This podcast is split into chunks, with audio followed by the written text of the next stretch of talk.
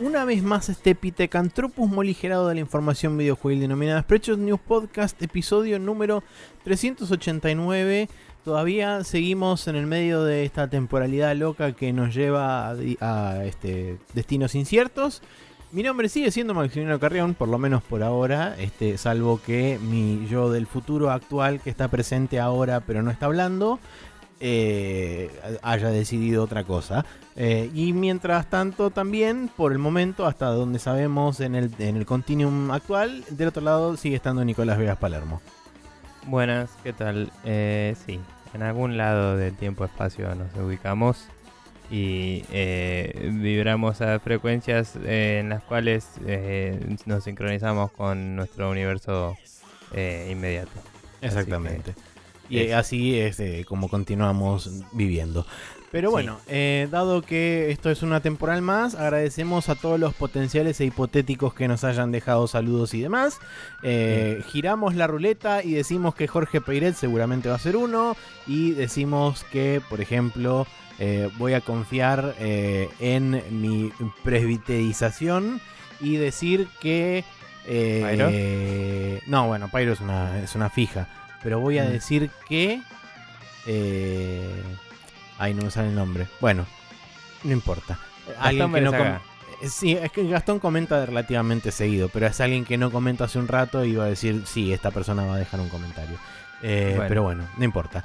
Eh, la cuestión es que aquí estamos y vamos a continuar eh, estando aquí por un rato para terminar de grabar este podcast que comienza de la siguiente forma, diciéndoles a ustedes qué jueguitos estuvimos jugando durante la última semana.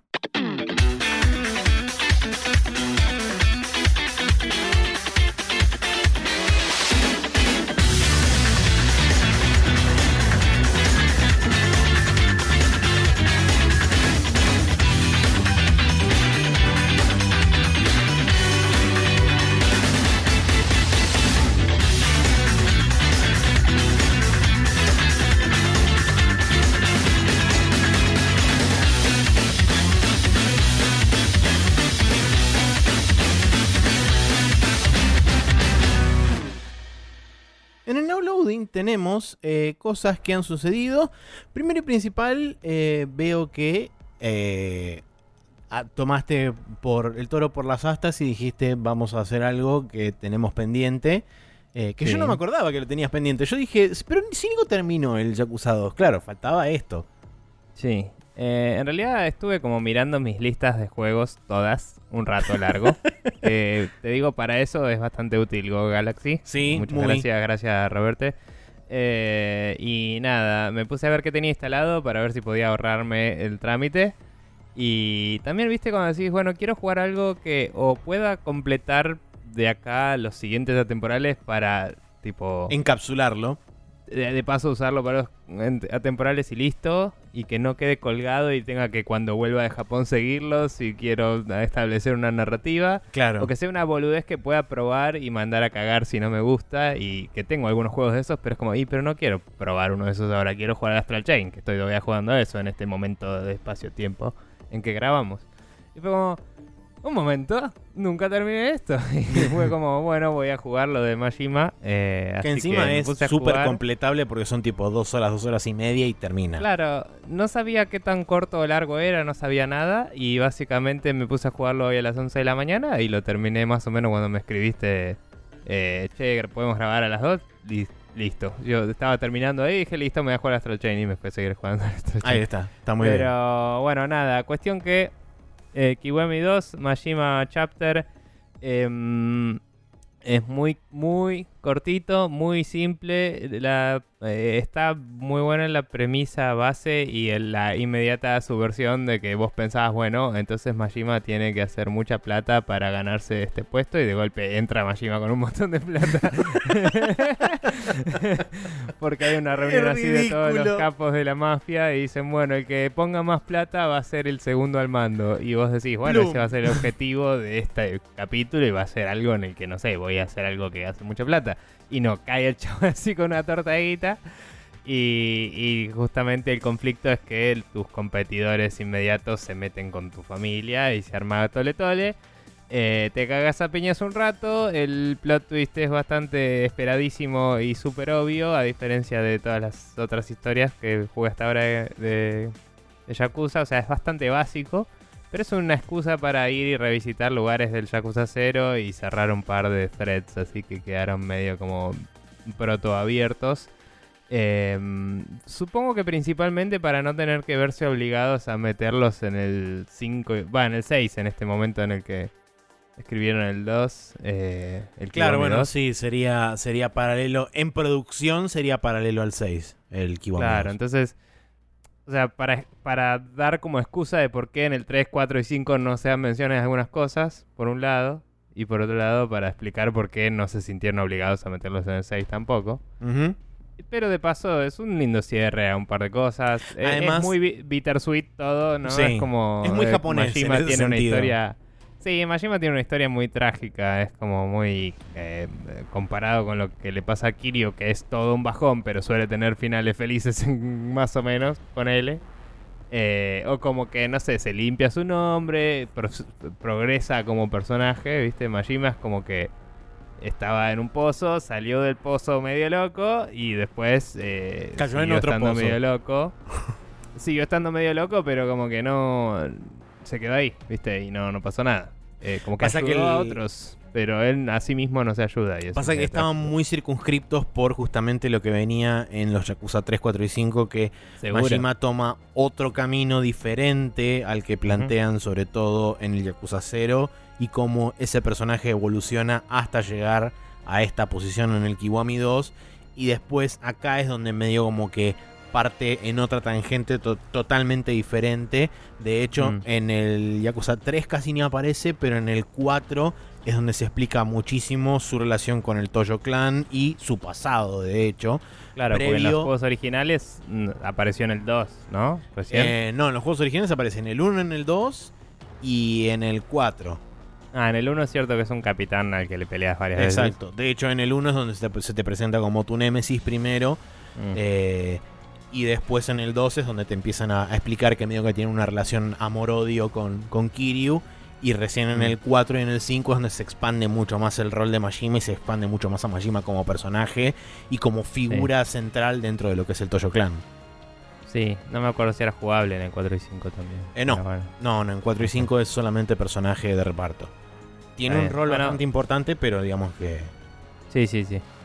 Eh, bueno, nada, así que como que jugué eso, fueron literalmente un par de horas. Mm, lo que no me gustó es que el sistema de, de combate está limitado a un solo estilo, eh, que está bien, o sea, el cero estaba hecho en otro motor, o sea, portear todos los estilos hubiera sido un problema, pero no tiene variedad, o sea, porque este, este, esta historia no te deja levelear, no te deja customizar tus movesets, no te deja hacer nada de eso. Entonces estás atorado con lo que te viene, que es súper competente, pero a la vez se vuelve aburrido al toque, porque todos tus ataques son bastante de área. Entonces haces cualquier golpe y el chabón hace un surco en el cual le pega a varios. Y, y es como que no, no tenés mu- muchos movimientos para hacer un duelo, por ejemplo. Y tenés un par de enemigos que son duelos porque son de la historia. Y aparte de que es medio complicado porque vos haces un par de golpes y ya tu personaje está saltando por todos lados en vez de pegarle al que tiene enfrente. Eh, también ellos a vos no te pueden pegar porque tus golpes les hacen parry todo el tiempo. O sea, es como que no- el rango tuyo es ridículo. Y las peleas son como casi. ¿Viste como decís? Me hubieras hecho una peliculita, no sé. Eh, o algo así, una, un par de cinemáticas y me hubieras contado la historia con de otra forma, quizás. eh, me hubiera parecido un poco más llevadero que acá, que era como que cada vez que veía un grupo de chabones era, uy, qué paja. Porque no era. No era del todo divertido, o sea, también solo dos hit actions tiene. Y es como, de última, reusar las de Kiryu, no sé, ¿viste? O, o agarrar alguna de otro juego, qué sé yo. Eh, pero bueno, nada, fuera de esa crítica que diría que el gameplay es choto comparado con todo lo demás. eh, la historia está linda, el nivel de producción está buenísimo. Y es una linda side story que te cuenta por qué Majima está eh, donde está en- cuando jugas al 2. eh, por qué el estado del Toyo Clan está como está cuando, cuando arranca. Y, mm, y qué pasó con, eh, con Makoto en particular, la, la coprotagonista del Cero, eh, ya que no es ni Kiryu ni él. y, y nada, todo eso.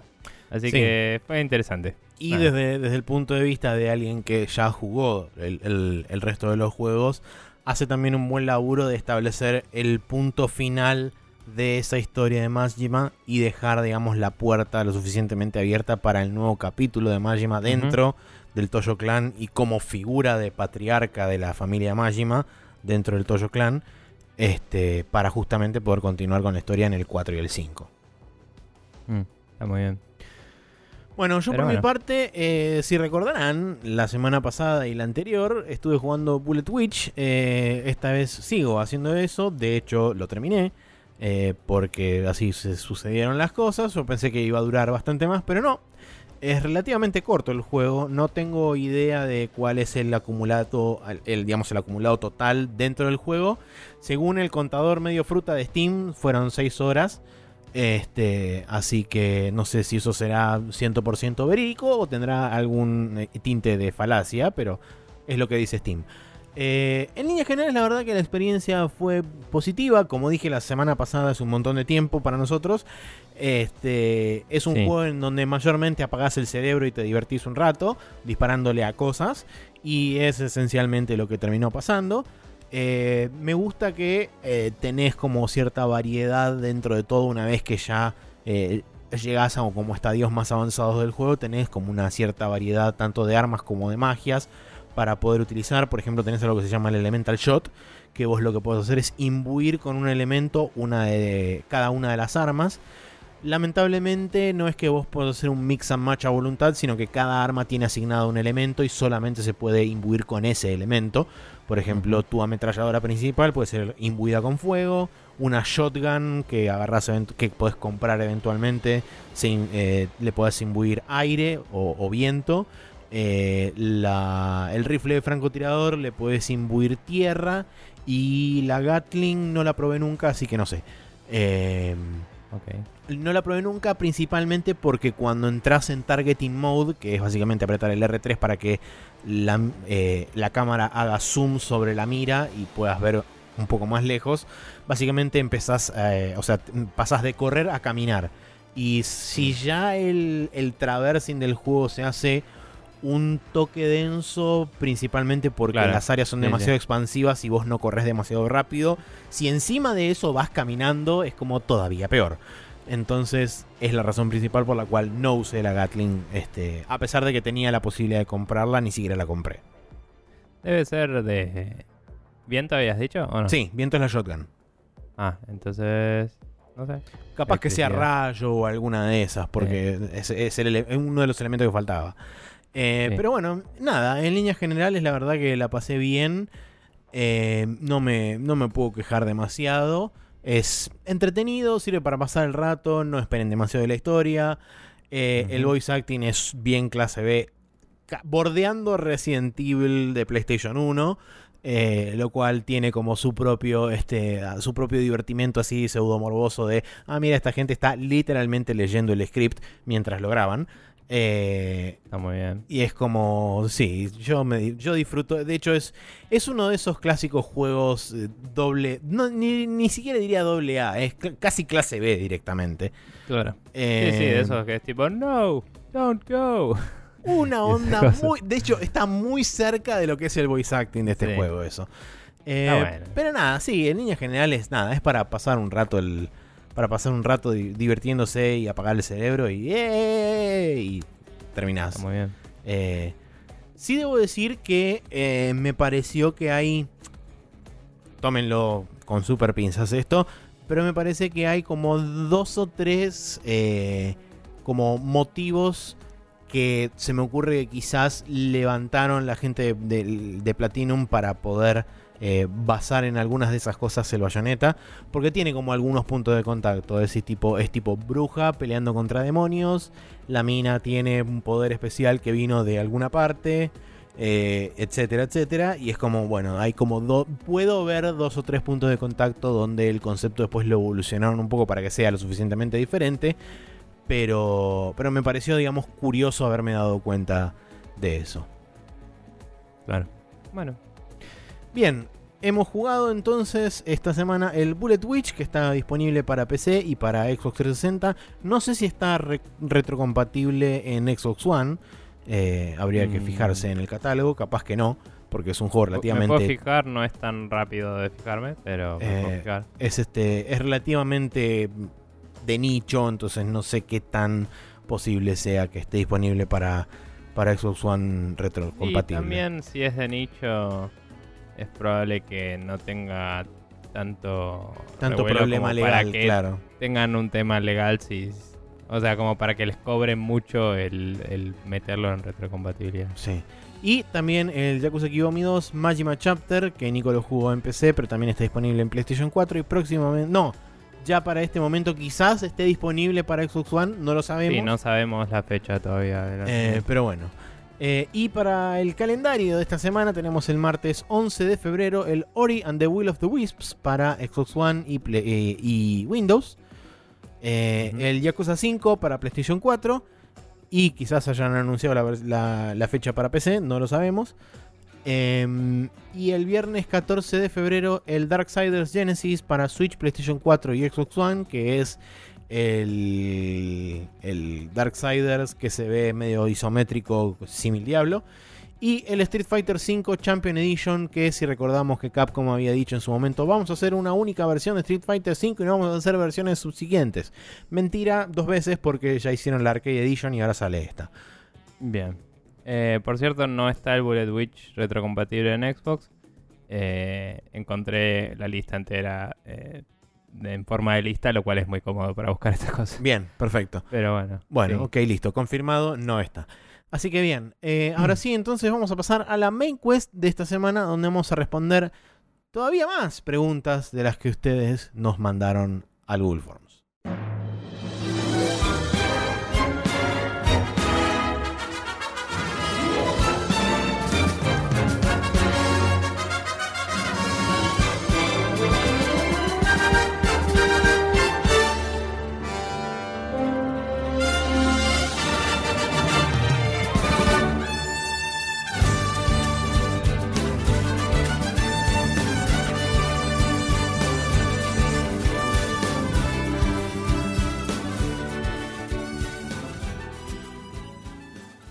Y aquí estamos en la main quest donde tenemos preguntas que ustedes nos han hecho a nuestro Google Forms en spreadshotnews.com barra preguntas.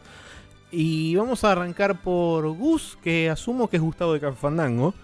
Eh, sí, Sí, la creo memoria- que son las que nos había dejado el día que nos dijo, che, él es de que nos pregunta. Por eso, si la memoria no me falla, quizás sea otro Gus, pero vamos a asumir que es Gustavo de Café Fandango. Y nos hizo las siguientes preguntas. Primero, si pudieran ganarse la vida haciendo videojuegos, ¿lo harían y qué rol cumplirían? Eh, mm, esta pregunta es más profunda de lo que tengo ganas de contestar, pero em, digamos, en el hipotético en el que pueda vivir haciendo los videojuegos que se me cante el orto a mí, sí, pero no trabajo en la industria de los videojuegos a propósito porque no me copa eh, laburar en juegos de otros. Me gusta la idea de hacer unos propios o con amigos, ponele. O sea, si tuviera la oportunidad de hacer un estudio con amigos y no fuera tan un riesgo de muerte, digamos, o sea, si tuviera el, respaldo económico para encararlo, quizás lo haría. Eh, pero no lo estoy persiguiendo activamente y creo que eh, eso es indicativo, ¿no? Porque yo siendo programador y pudiendo ponerle ahorrar un rato y mandarme a ver qué onda, no lo estoy haciendo, porque sé que es una cantidad de laburo y, un, y una cosa medio complicadísima de lograr. Hmm. Eh, no sé. Pero en Y- un ideal fantástico me claro, gustaría eso iba a decir, pongamos una utopía ideal donde todo sucede y todo sale bien. O sea, de nuevo, eh, creo que lo he dicho en el programa varias veces, pero básicamente me gusta la idea de hacer juegos. Soy un pajero y no lo hago, pero me gusta la idea de hacer juegos, eh, pero eh, laburar de otras cosas te da más seguridad y te paga más y es más tranquilo también. Entonces estoy viviendo una vida más tranquila laburando de otra cosa y si puedo me pongo a hacer juegos en mi tiempo libre eh, y me pongo media pila. Pero bueno, así que supongo que la respuesta es no. Pero el rol que más me gustaría sería probablemente game design y, y un poco de. O sea, de programación también. Em, me gusta un poco de todo igual, a mí. Me gusta hacer un poco de todo. No sé. ¿Vos, Maxi, qué onda? Eh, yo, bueno, con respecto a si pudiera ganarme la vida, estoy en una situación similar porque laburé, digamos, en, en la industria un rato eh, para juegos de otros y no está demasiado bueno, sobre todo principalmente porque dependiendo de qué tanto input te dejen a vos meter y qué Mm. tanto qué tanta libertad tengas a la hora de este tanto ofrecer ideas como de implementar cosas por tu cuenta eh, puede ser mayor o menor frustrante por ende digamos que de nuevo como le dije como dijo Nico en un mundo ideal quizás sí me gustaría trabajar de eso pero me gustaría trabajar bajo mis propios términos que de nuevo es todo un tema de riesgos económicos y demás y qué tan tan dispuesto estás para potencialmente, si te va mal, terminar en la calle o a lo que sea. Este. Y después con respecto al rol, eso fue mu- mutando bastante con los años, principalmente cuando yo estaba muy metido con el tema de programación y qué sé yo. Me gustaba mucho laburar con gráficos y programación de gráficos en general. Hoy en día te diría que por ahí me tiraría más a lo que es audio y lo que tiene que ver con programación de audio y con dirección de audio y diseño de audio y demás. Eh. Por ahí que no tenga tanto que ver en sí con la programación, sino más con el tema de diseño de audio. Y, Sí, la y- producción, digamos. claro, con lo, con lo que sería parte de producción. Eh, que bueno, tampoco es que me considero este super capo en, en ninguna de esas áreas. Es, una cosa que tendría que aprender también, por supuesto. Pero eh, creo que me llamaría más la atención y me generaría la suficiente curiosidad como para ponerme a investigar y empezar a, a estudiar y aprender cosas de- del, del corte de audio eh, para justamente poder cumplimentar bien el rol. Sí, sí, sí, tal cual. Pero ya, ya que decimos, digamos, la palabra producción, creo que el, el rol de producer también me gustaría probarlo alguna vez porque, como dije, me gusta todo y ese es uno que por ahí no lo tuve tan de cerca. Sí me ha tocado manejar listas de tareas y personas en algunos proyectos en el laburo y, y es algo que disfruto y otra gente no y es como, bueno, si nadie lo hace, lo hago Sí. y, y capaz que garpa. Eh, pero nada, es como que sí, me gusta la idea de... A, a mí lo que me gusta de, de, de laburar en juegos es como laburar en el equipo y que, y, y que el producto sea un juego, pero digamos, la industria de los juegos no me copa como está. Por eso no, Sí. no me... Sobre meto. todo acá. Eh, medio en todos lados también, Sí. pero... eh, fin de la conversación. no, es medio en todos lados, sí, sí. Eh, qué sé yo, sí, es cierto, capaz que si tuviera la opción en Europa podría ser un poco más feliz, pero no sé. Eh, también no, tengo una experiencia como para hacer algo más allá de un juego así hecho entre amigos hoy en día, digamos. Entonces, eh, buscar una, una vocación profesional en eso me, me es una realidad muy alternativa y lejana, por eso no, no elaboro mucho más allá de eso, ¿no? De, me gustaría trabajar en esto y en esto. Nada, qué sé yo. Pero bueno, eh, la siguiente pregunta de Gus también es cuáles son los requisitos formales que debe cumplir un tema musical para ser considerado como una cortina de nuestro programa y eh, cuál es el proceso de selección. Em, en general vamos por cortinas de alrededor de 30 segundos, ¿verdad? ¿Estamos? Sí, la, Eh. la idea normalmente es que, o sea, otrora, en, cuando recién arrancó el podcast, era mm, totalmente autocrática Sí. porque yo un día agarré, me senté y dije, tengo que hacer cortinas, entonces agarraba, me ponía a buscar de mi, de mi librería de temas, eh, agarraba cosas que me copaban y las cortaba en segmentos de 30 a 35 segundos, más o menos como me sonaba bien al oído que quedaba mm, más o menos decente. Sí. Y eso fue lo que terminó corriendo como cortina, por lo menos por los primeros 50 episodios de Spreadshot News. Sí, Después que de la el primer cambio creo que fue no necesariamente un acuerdo de vamos a cambiar porque vamos a cambiar, pero yo empecé a sugerirte otras cortinas y vos empezaste a ver otras y de golpe fue como hicimos un cambio. Y Sí, después lo regularizamos más, entre comillas, porque ya ni me acuerdo cada cuántos capítulos lo hacemos, pero 50. una vez cada eh, N capítulos, eh, sí, una vez por año más o menos, eh, Más o cambiamos de cortinas. Eh, y ahora ya es un proceso más de que eh, creo que lo venimos haciendo desde que hicimos la del Chrono Trigger, de que eran dos temas del de Chronotorius, Sí. que es como el tema de inicio y el del final son del mismo juego. En general buscamos que el tema de inicio empiece medio punchy y después baje. eh, la parte que cortamos, digamos, para el, para el inicio. Y que la parte del final empiece medio tranca y después vaya subiendo. Exacto. y por eso eso se prestaba mucho los de Chrono Trigger porque teníamos el de... eh, el de la entrada era... eh, El tema principal. tema principal. Y eh, el de salida- A partir de una parte. Y el de salida era el de. eh, El del el- palacio, la- creo. Sí, las eh, Puertas del Tiempo se llamaba el original, no me acuerdo. Este se Eh, no, Puertas del Tiempo es el, es el del, el del opening. O sea, es el, el tema del juego. Ok, eh, bueno, este tenía un nombre eh, del. No sé cuánto álbum de castle era. Creo que era la, la Guardia Castle o algo por el estilo. Pero Puede recuerdo ser. que era el del castillo. Pero bueno, me acuerdo que iba como. Empezaba muy tranca y después iba subiendo Sí. muy lentamente y se represtaba para eso porque lo íbamos poniendo de fondo mientras íbamos haciendo el cierre y de golpe mm, vos directamente le tirabas un crossfade y naturalmente se elevaba el chocolate. Entonces tratamos de buscar eso para el principio y el final. Y después en el medio lo que hacemos por ahí, eh, no sé si tenemos literalmente el mismo criterio, pero me parece que vamos en general por, para la main quest algo que suene tipo un, un tema de un principal de un JRPG o algo así. Exacto. Sí. Me acuerdo que te hinché mucho las pelotas tiempo antes de que te guste Monster Hunter con encontrar la mejor versión del tema de Monster Hunter, que la busqué un rato largo. Para cuando lo tuvimos de fondo, el pa para pa, pa pa pa pa pa pa pa pa pa pa, que estaba re bueno para eso. Eh, para el hot coffee directamente fue como listo, café calavera de una, pum, ahí está. Sí, esa fue una de las Eh, primeras versiones. Sí, Y, y todo, ahora es como digamos, que buscamos que música de en- cantinas de juegos y eso Sí, ahora. En, en muchos casos, eh, las primeras elecciones medio como que establecieron la línea de cada uno de, los, de los separadores de las secciones.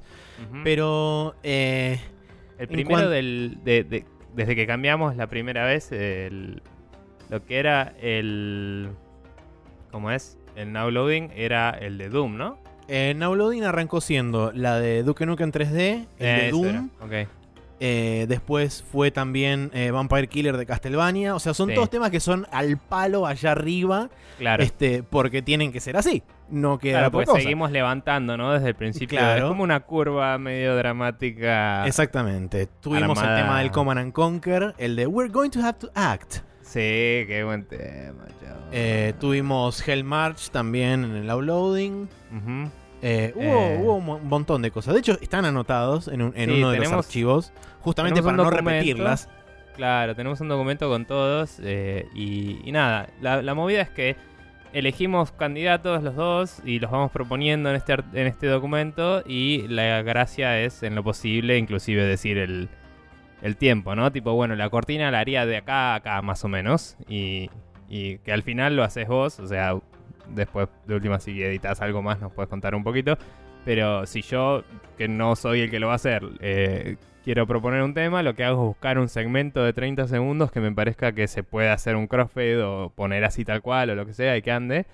Para las que son en el medio y para las que son al principio y al final puede durar más. Lo importante es que tenga ese eh, esa curva que permita la entrada o salida de voces, ¿no?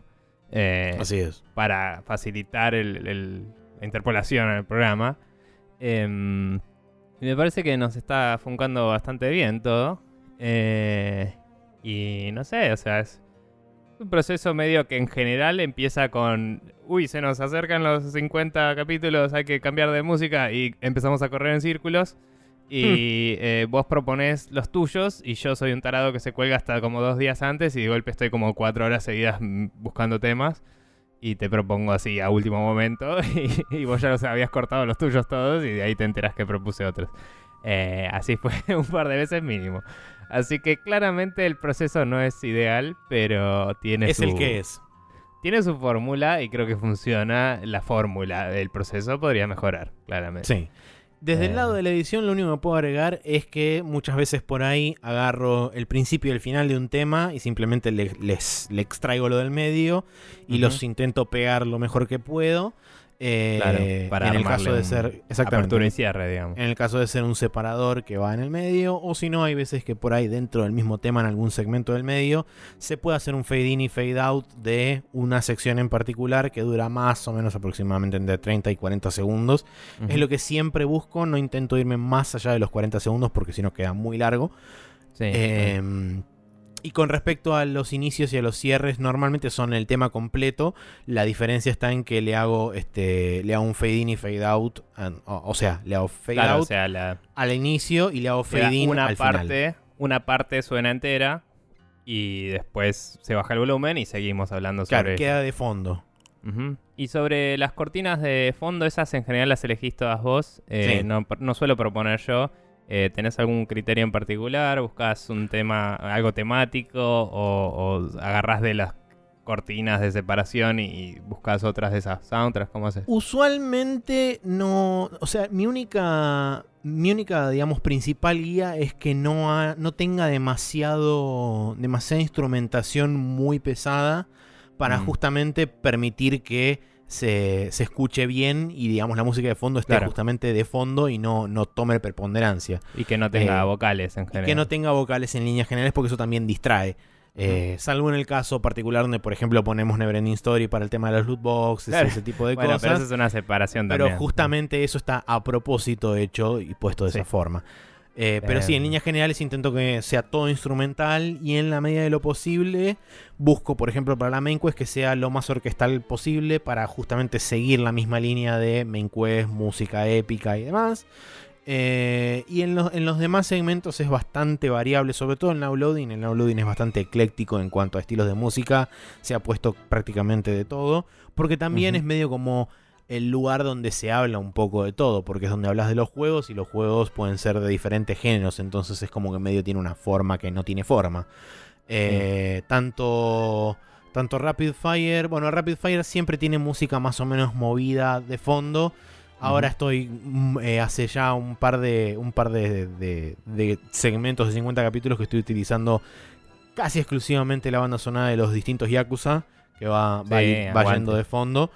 Em, y en el Hot Coffee siempre intento lo que decía Nico de que sea música de tabernas o de bares o de lugares similares eh, para que justamente generen esa, esa atmósfera. Sí, ese ambiente de, de- de charla, eh, low stakes de, de jueguito. Exacto. De como, bueno, nos sentamos a charlar un poco y, y En este caso es una mood. cantina medio cyberpunk la que está ocurriendo en, en esta serie de capítulos porque puse el soundtrack del Blood Dragon, eh, del Far. Cry Blood Dragon, que es muy retrofuturista porque es synthwave, pero de cyberpunk del medio futuro loco, entonces Sí. eh, tiene una onda medio extraña, pero pega. Está muy bien. Eh, pero bueno, y... No me acuerdo si iba a tirar... Iba a decir algo más, pero medio que estoy entrando en un blanco total. Así que... Me parece que eso es suficiente. Bueno. Eh, sí, Esperamos que, que haya quedado satisfecho Gustavo con las respuestas. Eh, en todo caso, nos puede preguntar de nuevo. No, ahora quiero que me contesten esto. Claro. Eh, así que bueno. Para la siguiente pregunta tenemos a Gastón, que asumo que es Gastón Berezaga o quizás sea otro Gastón, pero bueno. Eh, dice, ¿tuvieron algún momento de especulación fichín, eh, financiera, o sea, fichín barra financiera, en la, que hay- la que, en la que la hayan repegado? ¿Cuál fue? Para ilustrar a lo que me refiero, eh, les dejo un ejemplo que me sucedió. Apenas largaron la preventa del Cyberpunk 2070 2077, yo caí en el hype y pagué los 1300 pesos en Steam de esa época. Este, a la semana siguiente el precio estaba a 2300 y me sentí muy lobo de Wall Street cuando me enteré. Ahora eh, que quedó más claro, ¿recuerdan en qué situación fue? Esta, eh, ¿Están en la causa dólar futuro? Em, bueno, digamos que mi ejemplo más reciente sería el hecho de que me compré durante el lapso de precio ridículo de Epic de nadie miró el precio y Epic le puso 50% encima y, de golpe eh, me compré por 15 dólares el Death Stranding el, el día que salía o el día anterior, no me acuerdo, cuando salió el pre-order, digamos. Em, y como a las dos horas estaba a 72 dólares. Y me lo había comprado a 15. Es como, bueno, no sé, yo ya lo tengo, hagan lo que quieran. Sí, el control Eh, también pasó lo mismo en. Me lo compré a 5, sí. en Sí. Coso. Y yo, la verdad. eh, Mm. Bueno, el Cyberpunk es uno, claramente. Que yo me lo compré en GOG. De hecho, me lo compré a 25. 30, ¿no era? no, era, era más barato todavía porque tenía. Porque los Witchers también te generaban descuento. Pero yo los tengo, los Witchers. Creo que era 30. No, era Eh. 27 o 28, por ahí andaba. Eh, Ah, bueno, y, des- pero- y después no lo subieron a 50. Ah, El- que vos tenés el. El juego de cartas también. Yo no lo ah, el coso. Eh, sí, eh, no me sale ahora. la pa- Eh, el Gwent. coso. Eh, sí, pero el, bueno, el la campaña del Gwent. Yo no lo Sí, tengo. El Thronebreaker. Yo no tengo el Thronebreaker, entonces mi descuento era, creo que 33 dólares era. Y el Claro, yo lo pagué un poco 28, menos. si no me equivoco. Claro. Este, Yo también, lo compramos el día que salió el pre-order, tipo, se Exacto. anunció, eh, parar el video, ir, comprar, volver, que fue la de 3, ¿no? Sí, en la 3. Y, y fue como listo, y eso obviamente no salió en pesos, muchísimo menos, porque en ese momento el dólar estaba a otro precio distinto. Sí. Em, que por cierto, no lo dije, pero no cambió el dólar desde la última vez que grabamos, por eso no se ha mencionado. Oficialmente al menos, obviamente ya tenemos un blue y ya está todo en otro lado, porque ya hubo elecciones y estamos en otra situación del país. Exacto.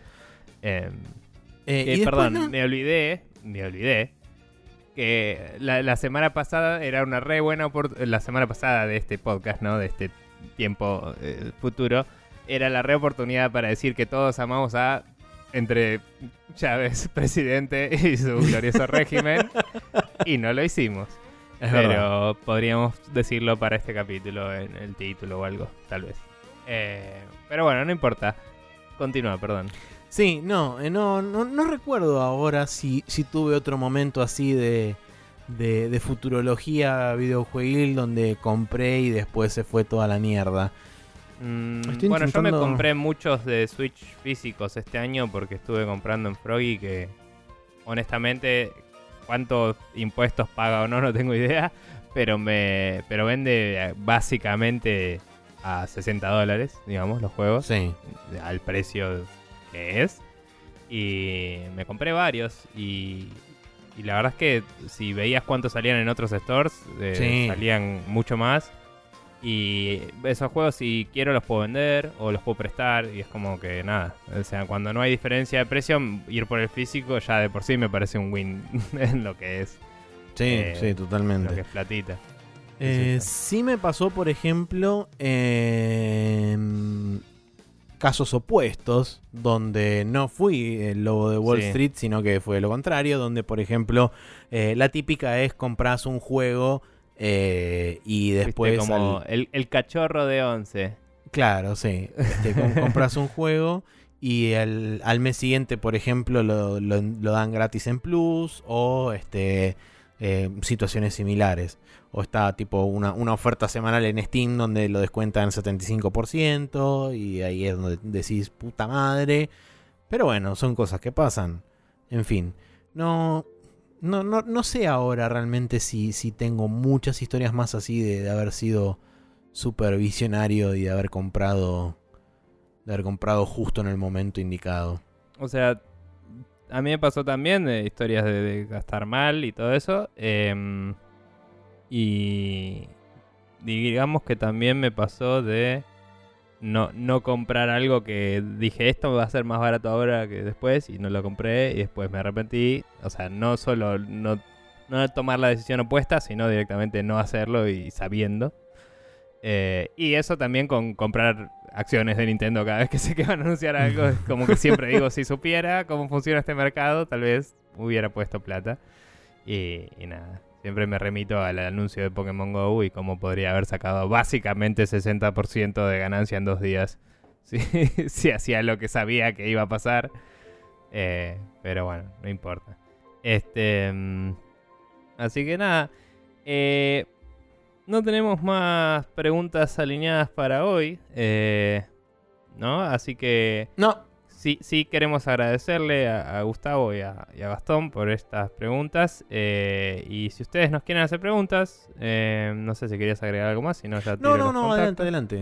Si ustedes quieren hacer preguntas, lo pueden hacer en sprechonews.com barra preguntas. Ahí tienen un, eh, un form donde pueden hacerlo. También a veces nos escriben ahí cosas más de formato mail y eso.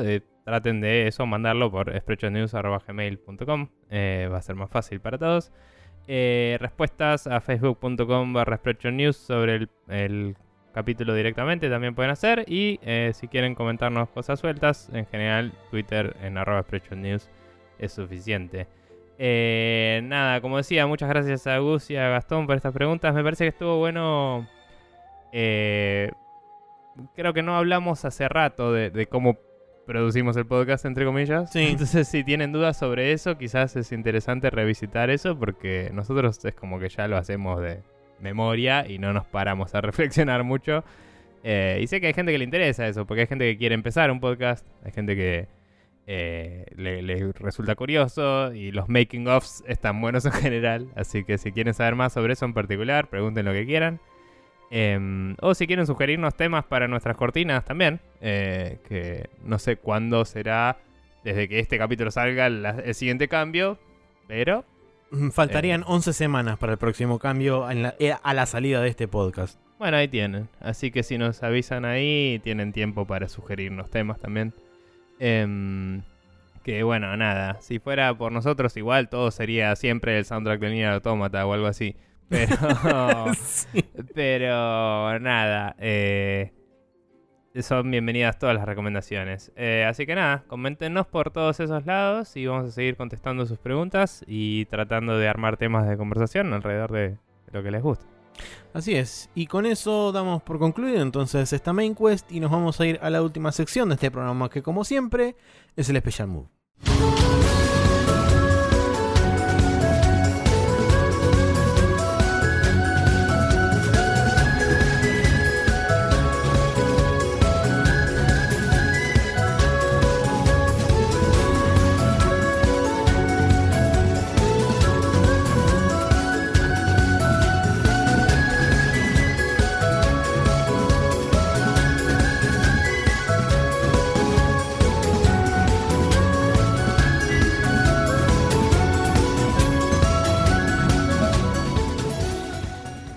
Aquí estamos en el Special Move donde hay una sola recomendación, así que Nico, contame qué onda esto que es PTSD. Bien, eh, PTSD o PTSD o Post Traumatic Stress Disorder eh, es una, además de un desorden postraumático, eh, es una historieta de un autor francés llamado Guillaume Signelli o algo así. o eh, Singelin, no sé, eh, o Zingling, lo que sea. Cuestión que este franchute Guillermo Cantarín, ponele, em, eh, hizo una historieta sobre... O sea, yo había visto dibujos de esta persona eh, sueltos. Tiene un estilo muy particular em, que me recuerda a los de eh, una amiga que también es amiga de los Rashis, que es Estampita, ¿no?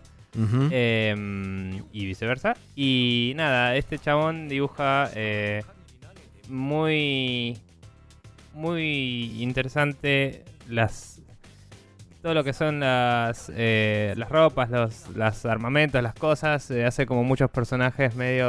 O todo lo que vi era muy como personajes medio de guerra. Y era todo como eh, alrededor de esta historieta, por lo que vi. Porque cuando yo lo descubrí estaba en producción de esto. Eh, entonces salió. Y después salió un artbook que te muestra todo esto. Em, y bueno, la historieta es una sola, un solo tomo de 280 y pico de páginas, 290 creo.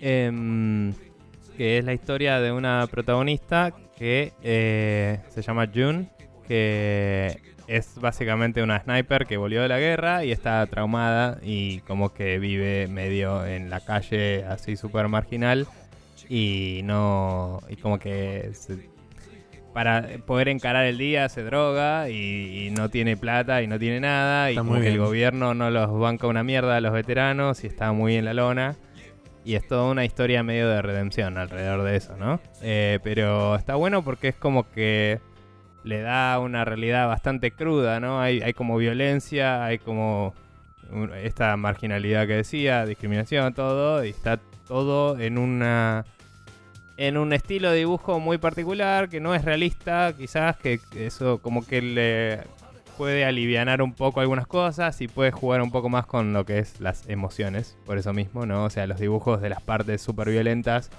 son súper violentas, pero los dibujos de las partes más amenas por ahí son más agradables y no es solo un...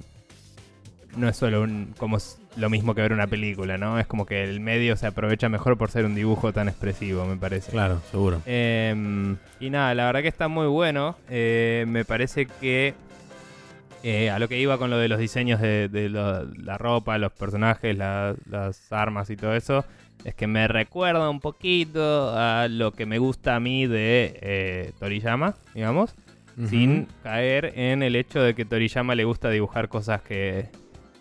Cuando hace armas y eso, obviamente hace sus propias cosas, pero cuando hace armas y eso suele hacer cosas de verdad y este es como que se inventó su propio mundo y es como esto es todo así.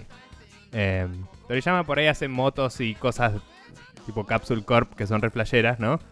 Pero cuando hace un auto, hace un jeep y cuando hace cosas, hace distintos elementos que existen y como que le gusta ese hardware, digamos. Sí. Y este personaje como que se estableció una estética, este, este perdón, autor se estableció una estética y armó todo un mundo em, que no te dice qué país es, no te dice nada, solo te dice hubo una guerra, volvimos. Eh, y, y, la verdad que para qué carajo fue todo, ¿no? Y me parece que es eh, un aspecto de las guerras, de, las historias de guerra que no se suele encarar mucho.